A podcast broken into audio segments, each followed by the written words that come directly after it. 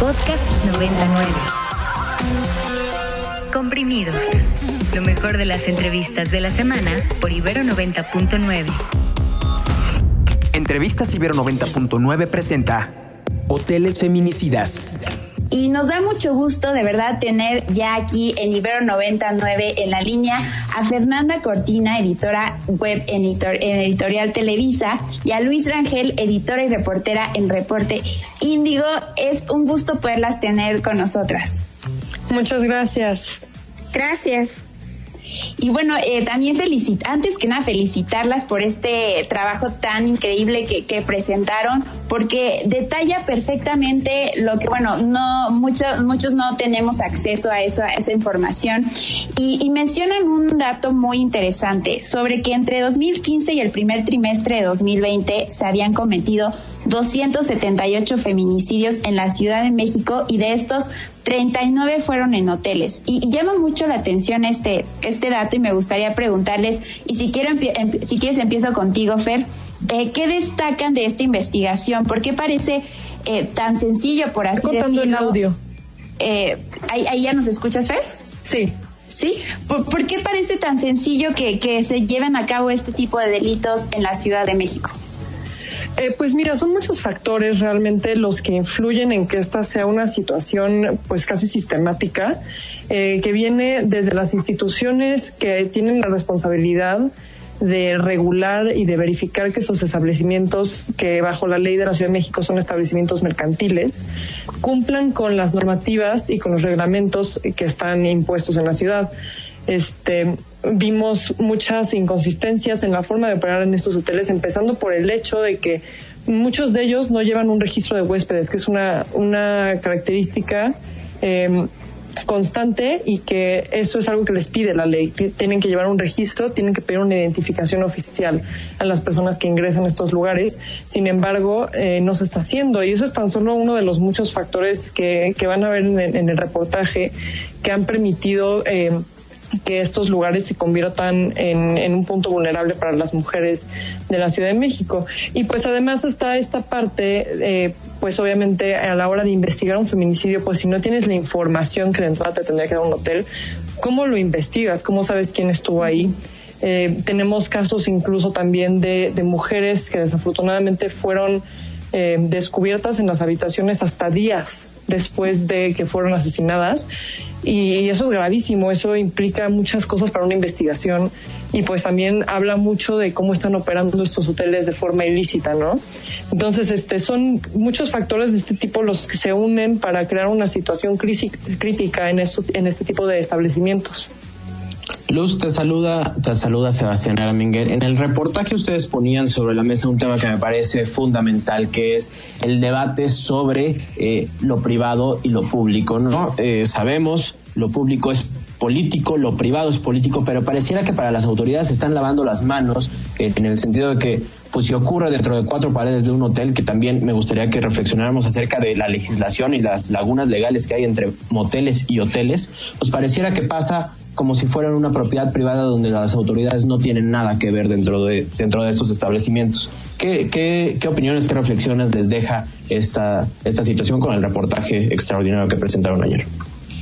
Pues muchas gracias, eh, Sebastián. Y sí, justamente creo que eh, en cuanto a estructura hablamos del segundo bloque, eh, que pues bueno, está titulado Feminicidios en la privacidad de un cuarto.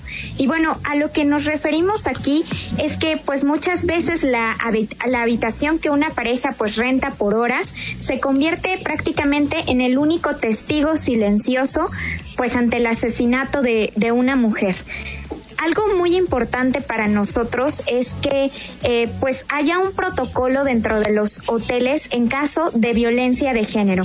Platicábamos con, eh, pues bueno, en nuestras eh, entrevistadas, María de la Luz del Observatorio Ciudadano Nacional del Feminicidio, por otra parte también Frida Guerrera, que fueron pues específicamente consultadas porque ellas han acompañado feminicidios en hoteles y pues ponían sobre la mesa pues esta idea, ¿no? De eh, ¿A poco habrá sido que ninguna de estas mujeres, 28 que la Fiscalía reconoce como feminicidios y 39 que nos da el subregistro, nunca eh, pues pidieron auxilio, pidieron ayuda. Tenemos incluso un caso eh, donde el asesinato en el Hotel Pasadena fue cometido con arma de fuego. ¿Qué pasa con el personal que, que pues escucha, ¿no? El impacto de bala, por ejemplo. Eh, ahí pues es, es importante la irrupción en este espacio de cuatro paredes, en esta habitación, que sí es un espacio por el que pagas por privacidad, pero bueno, también es importante decir que eh, por ley, por ejemplo, en una vivienda sí se puede entrar cuando, cuando ocurre eh, pues un acontecimiento de, de, de, violencia, ¿no? Eso debería también suceder en los hoteles, quizá eh, pues ahorita estaríamos con, con 39 mujeres más, ¿no? Así es, y, finalmente me gustaría preguntarles, porque muchas veces cuando se habla de feminicidios en hoteles, eh, se hacen este tipo de comentarios de, bueno, es que era una prostituta o como si rebajaran a la mujer por esa situación, pero quisiera preguntarles, en la investigación, ¿ustedes destacarían que hay una relación entre estos feminicidios con la explotación sexual o también hay casos en los que pues ahí son eh, los feminicidios se hacen por sus propias parejas? Eh, pues mira, justamente es un, es un, un, tema que tocamos ahí en la investigación, eh, porque indudablemente el, la situación de prostitución las coloca en una situación de vulnerabilidad y existen muchos casos que están ligados a, ello. Sin embargo, justamente eh, por eso elegimos hablar de Zona Divas y hablar de Victoria Pamela Salas, porque Zona Divas está ligado a esta situación de vulnerabilidad por prostitución, mientras que Victoria Pamela era una, una chica como, como tú o como yo, como cualquiera de nosotras, que fue con su pareja a, a uno de estos establecimientos y su pareja la asesinó dentro de un hotel.